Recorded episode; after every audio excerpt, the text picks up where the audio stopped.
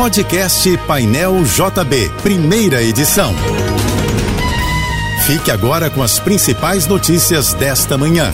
Oferecimento Assim Saúde. Hospitais, clínicas, exames e mais de mil consultórios. Ligue 2102 5555. Equinor, nossa energia está em linha com a mudança. E Univassouras, formando o profissional do futuro.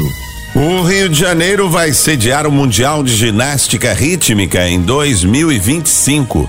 A informação foi confirmada pelo ministro do Esporte, André Fufuca, através das redes sociais. O evento acontecerá entre os dias 20 e 24 de agosto de 2025 no Parque Olímpico, na Barra da Tijuca. Será a primeira vez em 40 edições que o Mundial acontecerá na América do Sul. O Rio terá uma sexta-feira de tempo nublado, sujeito a pancadas de chuva e trovoadas isoladas à tarde e à noite. Segundo o Instituto Nacional de Meteorologia, a temperatura máxima prevista é de 28 graus.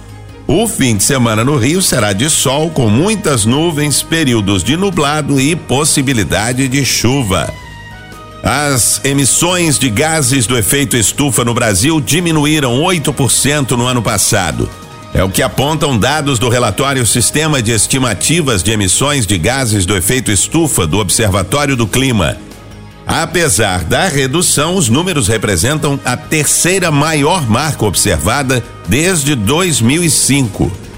Ficaram atrás somente dos anos de 2019 e 2021.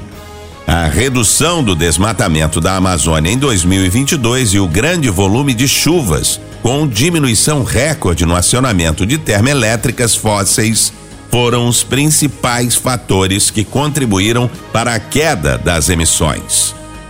Um memorando de intenções para retomar as obras da estação Gávea do metrô do Rio, que estão paradas há oito anos, foi assinado entre a Secretaria Estadual de Transporte e Mobilidade Urbana e a concessionária Metrô Rio. O documento estabelece as linhas gerais do acordo para permitir que a linha 4 seja concluída e opere em toda a sua extensão, mas os termos ainda podem ser ajustados até que se chegue a um acordo definitivo. O investimento é estimado em 600 milhões de reais e as obras devem se estender por três anos a partir da aprovação final do projeto. O presidente Luiz Inácio Lula da Silva vetou integralmente o projeto de lei que pretendia estender até 2027 a desoneração da folha de pagamento de 17 setores da economia brasileira a decisão já foi publicada no Diário Oficial da União. Implementada desde 2011 como medida temporária, a política de desoneração da folha vinha sendo prorrogada desde então. Com o veto presidencial, a medida perde a validade no mês que vem. O Detran do Rio começou a emitir para os cidadãos de até 30 anos de idade a nova carteira de identidade nacional, que tem o CPF como número único de identificação QR Code e um código internacional utilizado em passaportes. O documento vale em todo o território brasileiro e tem o objetivo de dificultar fraudes. Primeira via da carteira de identidade nacional é isenta de taxas ou pagamento de Duda. Para pedir o novo documento, o cidadão precisa apresentar a certidão original de nascimento ou casamento e o documento de inscrição no CPF. Quem não tiver o CPF pode fazer a inscrição pelo site da Receita Federal ou em unidades conveniadas, como Banco do Brasil, Correios e cartórios de registro civil. Sem apresentar o CPF, a pessoa receberá o modelo antigo de RG. O presidente Luiz Inácio Lula da Silva sancionou a Lei Orgânica Nacional das Polícias Civis mas vetou uma série de artigos que previam, por exemplo, aposentadoria integral e pagamento de indenizações. O texto teve origem em uma proposta que tramitava desde 2007 e foi aprovado pelo Congresso Nacional no mês passado. Em linhas gerais, a nova lei unifica as regras para o funcionamento da Polícia Civil nos estados, com direitos, deveres e garantias dos agentes de segurança.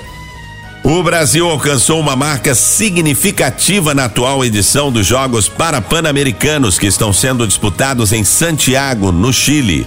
A delegação brasileira chegou à marca de 100 medalhas de ouro na competição. O time Brasil soma 40 pódios com um total de 242 medalhas, o que garante ao país a liderança do quadro geral. Um comboio de tanques militares israelenses e veículos blindados foi visto deixando a faixa de Gaza e atravessando a fronteira de Israel nesta sexta-feira.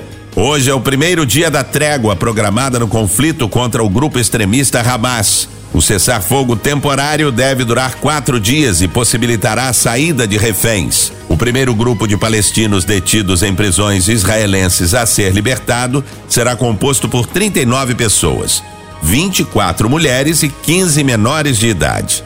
Em troca, serão libertados 13 reféns sequestrados pelo Hamas durante os ataques terroristas do dia 7 de outubro. Você ouviu o podcast Painel JB, primeira edição.